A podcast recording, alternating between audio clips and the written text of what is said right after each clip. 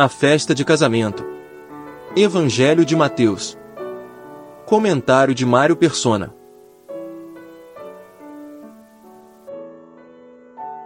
Na parábola anterior, Jesus deixa claro para os religiosos judeus o que eles estão prestes a fazer: matar o filho do dono para ficar com o vinhedo. Agora, no capítulo 22 do Evangelho de Mateus, ele mostra outro aspecto dessa rejeição. O filho, que foi assassinado na parábola anterior, reaparece como um príncipe em seu casamento. O rei manda seus servos distribuírem os convites para a festa de seu filho, mas os convidados não querem ir, apesar do rei avisar que tudo já está preparado. Não era preciso fazer coisa alguma, bastava aceitar o, o, convite. Os convidados preferem cuidar dos seus próprios negócios e alguns chegam até a maltratar e matar os servos do rei. Irado, o rei envia o seu exército para destruir a cidade e aqueles assassinos. Depois diz aos servos para saírem pelas ruas e convidarem todas as pessoas que encontrarem, de boa ou má reputação, porque o banquete já está preparado. O salão então fica cheio de pessoas totalmente desqualificadas, mas que aceitaram o convite. João Batista e os discípulos de Jesus convidaram os judeus para desfrutarem da benignidade de Deus, mas estes recusaram. Eles, eles não apenas mataram João, mas pregaram o próprio Filho de Deus numa cruz. Mesmo após a morte e ressurreição de Jesus, por algum tempo o convite permaneceu literalmente em pé. No capítulo 7 do livro de Atos dos Apóstolos, você encontra Estevão, um dos discípulos, mais uma vez convidando os judeus a crerem em Jesus. Antes de ser apedrejado, Estevão vê os céus abertos e Jesus em pé, à direita de Deus. Jesus ainda não, não tinha se sentado em seu trono, como se aguardasse por um arrependimento de última hora dos judeus, o que acabou não acontecendo. No ano 70, o exército romano destruiu e queimou Jerusalém, exatamente como acontece com a cidade da parábola. Com a rejeição dos judeus, Deus passou a tratar com uma outra classe de pessoas. Os judeus eram, por assim dizer, os privilegiados, os socialites, cujos nomes estavam na lista dos convidados. A lista foi rasgada e agora o convite é feito a qualquer um, sem discriminação, qualquer um mesmo. Para você imaginar esta parábola aplicada aos dias de hoje, pense numa festa de casamento do herdeiro do maior milionário do país, para a qual são convidados ladrões, traficantes, prostitutas, viciados, todo tipo de gente. Imagine uma fila de ônibus parando no lugar mais barra pesada da cidade e anunciando: Pessoal, boca livre para todo mundo, qualquer um está convidado, venha como você estiver. É exatamente este o convite que está sendo feito agora através do Evangelho da Graça de Deus. Você o aceita do jeito que está, sem pré-condições. Aliás, apenas com a condição de se reconhecer incapaz de pagar por isso e aceitar vestir a roupa que o anfitrião lhe dará nos próximos três minutos. A festa de casamento da parábola contada por Jesus no capítulo 22 de Mateus exigia traje a rigor o convite era para qualquer um, independente de sua condição, e tudo estava preparado, inclusive o traje adequado para os convidados. É como aqueles paletós de reserva que os restaurantes chiques têm para os clientes desprevenidos. A graça de Deus convida a todos, e Deus preparou tudo para sermos salvos. Portanto, não há coisa alguma que você precise fazer ou trazer para desfrutar da salvação eterna. Porém, essa dádiva precisa ser aceita na sua totalidade para ser considerada como entregue. Ao receber uma encomenda, você assina um recibo aceitando tudo que vem no pacote. O rei anfitrião indaga de um convidado como ele tinha conseguido entrar ali sem o traje a rigor. O homem emudece. Não há argumento quando se está na presença de Deus. Eu posso enganar muita gente, mas Deus sabe se eu sou ou não genuíno. Só ele é capaz de distinguir o joio do trigo e fará isso no momento certo. Por enquanto, continuará existindo neste mundo uma mistura de genuínos e falsos. O traje a rigor não são regras ou mandamentos para se merecer uma salvação que Deus oferece de graça. Nem é o zelo religioso, coisa que, em que os judeus eram campeões. Eles eram tão zelosos que tomaram o cuidado de tirar o corpo de Jesus da cruz na sexta-feira para não violarem o mandamento da guarda do sábado. A falta do traje a rigor está mais para libertinagem. que acreditar que a graça de Deus possa ser recebida parcialmente. Não pode. Aceitar o convite implica se deixar vestir de forma a expressar a dignidade que é exigida na presença de Deus. Quem não aceita a graça de Deus na sua totalidade tem o mesmo destino do convidado mal vestido, que o rei manda amarrar e lançar nas trevas. Jesus explica que muitos são chamados, mas poucos são escolhidos. Ao aceitar o convite, você concorda em deixar a velha roupa do lado de fora e ser vestido com a nova.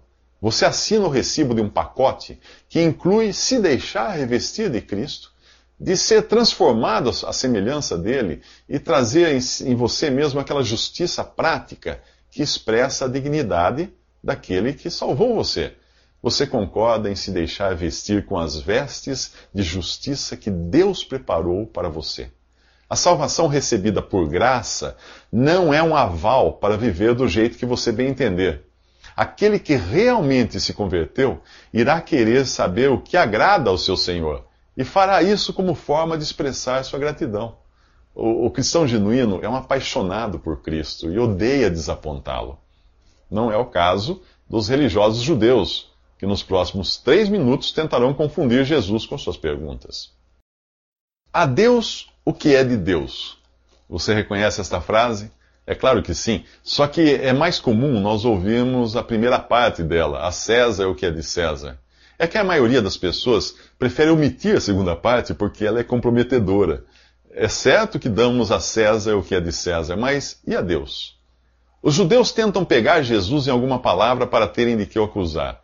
Primeiro vêm os religiosos e legalistas fariseus, junto com os herodianos, que eram mais políticos, que paparicavam o rei Herodes. Uh, Lembre-se de que Herodes e os outros reis que passaram por Jerusalém durante o domínio romano eram meros fantoches de Roma. Depois de tentarem bajular Jesus, dizendo que ele era isso e aquilo, os fariseus e herodianos perguntam: é certo pagar imposto a César? Imediatamente Jesus os chama de hipócritas por testá-lo. Se ele respondesse que era certo, eles o acusariam de traidor e inimigo dos judeus. Se dissesse o contrário, seria acusado por eles de subversivo e inimigo dos romanos. Jesus pede uma moeda usada para pagar o imposto a César e pergunta de quem é a efígie e a inscrição na moeda. De César, respondem eles. Então dê a César o que é de César e a Deus o que é de Deus. Eles saem dali admirados com a resposta. Jesus sempre tem uma resposta para tudo mas pode não ser aquela que nós esperamos. Como aqueles fariseus e herodianos, nós tentamos prendê-lo dentro dos nossos próprios limites, nós tentamos controlá-lo, sempre visando os nossos próprios interesses. Não é assim? Levamos no bolso uma moeda de três faces: eu, primeiro, César e Deus. Nesta ordem. Ao crer em Jesus, você abre mão de sua própria vontade, aquela que levava você cada vez mais longe de Deus. Não que ao se converter você perca a própria vontade. Ela continua ali, querendo botar as asinhas de fora e de vez em quando eh, ela vai acabar até assumindo o controle, só para você ter que se arrepender depois. Com o tempo você descobre que a comunhão com Deus é o que transforma a sua vida. E não há nada melhor, não há coisa melhor do que viver fazendo a vontade dele, e não a sua própria vontade ou a de César. Não que você não precise mais obedecer ao governo e às autoridades, ou fique isento de impostos, nada disso. Você precisa dar ainda, você ainda tem que dar a César o que é de César, mas sem deixar de dar a Deus o que é de Deus. E ele merece a melhor parte, sabia? Pois tudo o que você é e tem veio dele. Eh, quer saber como ele às vezes se sente conosco? Experimente dar um chocolate de presente ao seu filho e depois peça um pedacinho. Se o seu filho negar, você saberá como Deus se sente quando você não compartilha com ele tudo o que recebeu. Os fariseus e herodianos não queriam dar a Jesus coisa alguma, nem mesmo o reconhecimento que lhe era devido. Davam a César o que era de César, isso sim eles faziam, mas não a Deus o que era de Deus. Nos próximos três minutos será a vez dos saduceus tentarem pegá-lo em alguma palavra. Os saduceus, que eram outra seita do judaísmo, eram racionais e céticos ao extremo. Não acreditavam em milagres, anjos ou ressurreição. Eles questionavam o sobrenatural e, obviamente, Jesus sempre será um estorvo para aqueles que não querem acreditar no que vai além do que os olhos veem, ou o cérebro entende.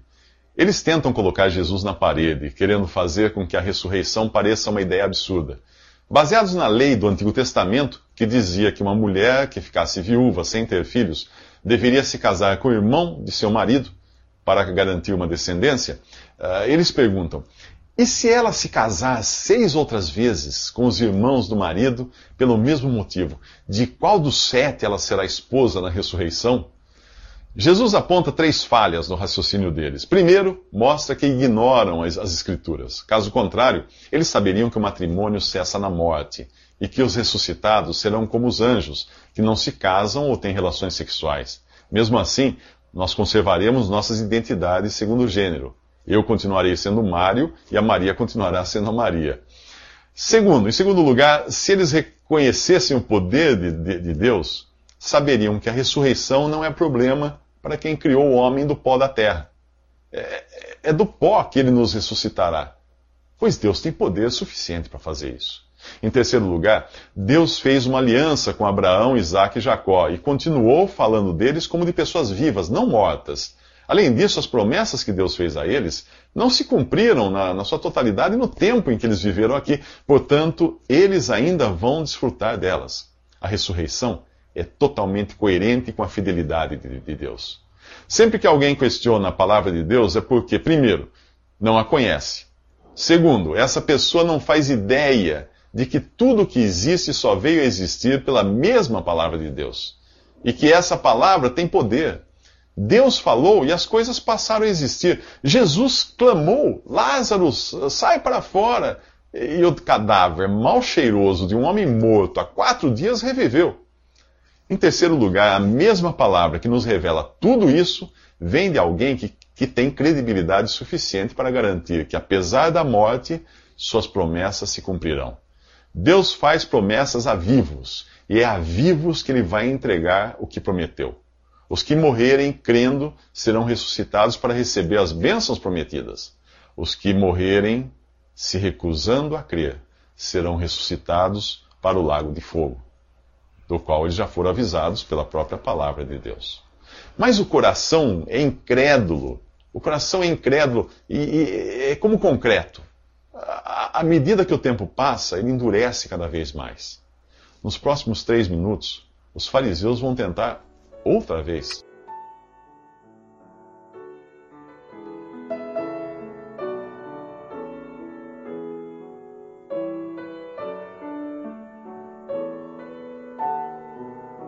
Visite respondi.com.br. Visite também 3minutos.net.